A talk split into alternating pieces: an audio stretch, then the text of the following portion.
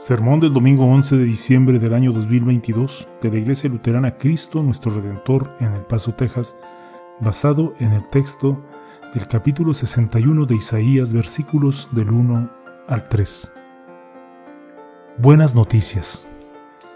¿A quién no le gusta recibir buenas noticias? Y en el mundo desequilibrado de hoy tal vez sería más preciso decir, ¿Quién no se desespera por recibir aunque sea una buena noticia? A todos nos gustan, ¿verdad? Pero esto es lo que pasa con las buenas noticias. Las buenas noticias siempre son buenas de oír, pero casi todas las buenas noticias nunca son duraderas, excepto las buenas noticias que vas a oír hoy. Vayamos a la palabra de Dios en Isaías 61, versículos del 1 al 3, y dice la palabra de Dios así. El Espíritu de Dios el Señor está sobre mí. Sí, el Señor me ha ungido, me ha enviado a proclamar buenas noticias a los afligidos, a vendar a los quebrantados de corazón, a anunciar libertad a los cautivos y liberación a los prisioneros, a proclamar el año de la buena voluntad del Señor y el día de la venganza de nuestro Dios, a consolar a todos los que están tristes, a alegrar a los afligidos de Sión, a ponerles una diadema en lugar de ceniza, perfume de gozo en lugar de tristeza, un manto de alegría en lugar de un espíritu angustiado, y se les llamará robles de justicia plantados por el Señor para gloria suya. Vayamos al grano y aclaremos un par de cosas respecto a estas palabras. En primer lugar, ¿quién es el que proclama las buenas nuevas? ¿Libera al prisionero y transforma la vida de las personas? Es Jesucristo.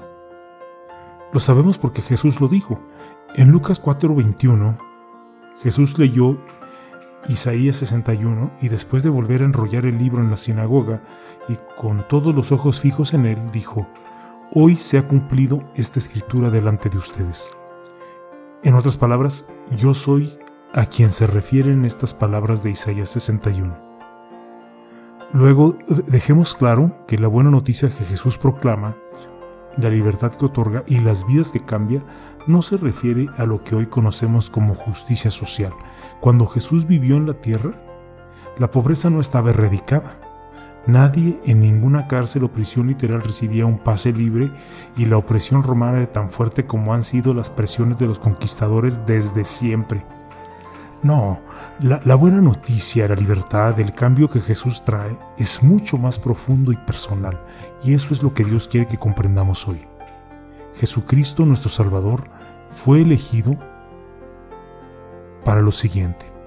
Jesús fue elegido para predicar buenas nuevas a los pobres. ¿Pobres en qué aspecto? Pobres delante de Dios. ¿Eres pobre? Cuando sabes que no tienes nada que decir ni nada que ofrecer para satisfacer o apaciguar a Dios Santo. Pobre cuando sabes que no puedes hacer nada para reparar la separación entre Dios y tú. Pobre cuando esperas ser rechazado por Dios a causa de tu pecado. Mas Pablo nos hace ver en 2 de Corintios 8:9, pues ustedes ya conocen la, la gracia de nuestro Señor Jesucristo que por amor a ustedes siendo rico se hizo pobre para que con su pobreza ustedes fueran enriquecidos. ¿Cómo se hizo pobre Jesús? Fue golpeado, herido y clavado en la cruz por tu pecado. ¿Y tú cómo te enriqueciste? Fuiste redimido, reconciliado y justificado por la fe en Jesús. Escucha esas buenas noticias. Lo que tú no has hecho, no puedes hacer y nunca podrás hacer por salvarte de tus pecados, Jesús lo hizo por ti. Él es tu Salvador. Jesús fue elegido para vendar a los quebrantados de corazón. ¿Quebrantados en qué sentido? Estás quebrantado por tu pasado, quebrantado por tus fracasos, quebrantado por tus faltas, quebrantado por la culpa y la vergüenza, quebrantado porque sabes contra quién has pecado, a quién has decepcionado, a quién le has dado la espalda quebrantado porque no sabes qué hacer ni cómo arreglar las cosas. Pero ¿qué te recuerda Isaías? En el libro de Isaías capítulo 53 versículo 5 nos dice, Él fue herido por nuestras transgresiones, molido por nuestras iniquidades. el castigo por nuestra paz cayó sobre él, y, y por sus heridas hemos sido sanados. Así como el agua oxigenada limpia una herida, la sangre de Jesús te limpia de todo pecado de una forma más profunda. Jesús fue elegido para proclamar la libertad a los cautivos y la liberación de las tinieblas de los prisioneros. Pero cautivos cómo? Cautivos como el apóstol Pablo cuando dice, no entiendo qué me pasa, pues no hago lo que quiero, sino lo que aborrezco. Y si hago lo que no quiero hacer, miserable de mí, ¿quién me librará de este cuerpo de muerte? Te identificas con estos versículos, ¿verdad? Entiendes perfectamente lo que significa sentirse esclavo del pecado. Pero después de que Pablo clama por la liberación de su yo pecador, recuerda lo que dice, pero gracias sean dadas a Dios, de que nos da la victoria por medio de nuestro Señor Jesucristo. Gracias por qué? Gracias porque no hay condenación para los que están en Cristo Jesús. Gracias porque Dios ya no cuenta tus pecados contra ti, porque los contó todos contra Jesús en la cruz. Gracias por el hecho de que por la muerte de Jesús has sido liberado del diablo que trate de mantener la muerte sobre tu cabeza. Jesús fue elegido para proclamar el año de la buena voluntad del Señor y el día de la venganza de nuestro Dios buena voluntad y venganza cuándo? Buena voluntad ahora. Venganza en el último día. El año de la, buena, de la nueva buena voluntad del Señor es matemáticamente simbólico y comprende desde el nacimiento de Cristo hasta su regreso. Es el momento de arrepentirse, de recibir las buenas nuevas de Jesús con un corazón humilde, de crecer en gracia, de compartir el mensaje de salvación. Es el momento de hacer brillar tu luz para que la gente vea tus buenas obras y alabe a tu Padre que está en los cielos. ¿Por qué? Porque Dios amó tanto al mundo que entregó a su unigénito por este mundo. Ah, y no olvides ese día de venganza que viene como ladrón en la noche. No lo olvides para que estés preparado cuando Jesús regrese. Jesús fue elegido para consolar, a todos los que están tristes y para alegrar a los afligidos de Sión. El contexto de estas palabras es importante porque se refieren a la destrucción de Jerusalén y sus secuelas. Si puedes imaginar la destrucción que ha ocurrido en Ucrania, ahora imagina lo mismo en Jerusalén, pero peor. ¿Pero por qué peor? Porque la destrucción de Jerusalén fue derivada de un juicio y condena por el pecado de Israel amados hermanas y hermanos en Cristo, siendo testigos de toda la maldad y la vileza que está sucediendo en nuestros días, es difícil no afligirse y preguntarse hacia dónde se dirige todo en el mundo. Es difícil no preguntarse qué destrucción nos espera a causa de nuestros pecados.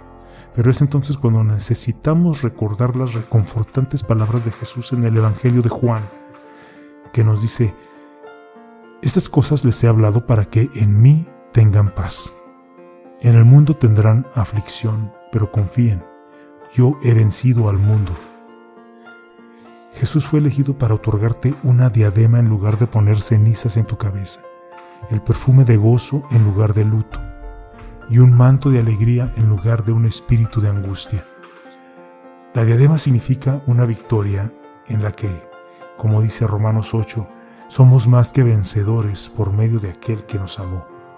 El perfume de gozo significa una celebración en la que exclamamos, como dice en 1 Corintios 15, ¿Dónde está muerto y tu aguijón? ¿Dónde, oh sepulcro, tu victoria? El manto de alegría significa las vestiduras de justicia que llevaremos en el cielo, donde cantaremos, Digno es el Cordero inmolado. ¿Ves la buena nueva en todo esto? Podemos saber, confiar y aferrarnos al hecho de que al final, en aquel día final, por medio de la fe en nuestro Salvador, venceremos. Este es nuestro impulso y nuestro consuelo hoy, mañana y para siempre. En Cristo vencemos. Me gustaría dejarlos con este último pensamiento referente a las buenas noticias que han escuchado hoy. Hace dos semanas, Isaías les enfatizó en el capítulo 9, no más penumbras. La semana pasada Isaías les enfatizó en el capítulo 11, no más peligro. Hoy Isaías enfatiza en el capítulo 61, no más condenación. ¿Cómo puede Isaías decir eso? Porque en Cristo Jesús tu Salvador, nunca jamás podrás decir, Dios no me ama. A causa de su cruz, nunca podrás decir, Dios no me perdona. Y a causa de su resurrección, nunca podrás decir, ni siquiera ante la muerte, estoy condenado. Cristo ha resucitado. En verdad ha resucitado. La condenación concluyó. Ahora ya sabes a qué se refería el ángel cuando le dijo a los pastores, les traigo una buena noticia, que será para todo el pueblo motivo de mucha alegría. Hoy, en la ciudad de David, les ha nacido un Salvador que es Cristo el Señor. Amén. Y que la paz de Dios que sobrepasa todo entendimiento, guarde sus corazones y sus pensamientos en Cristo Jesús. Amén.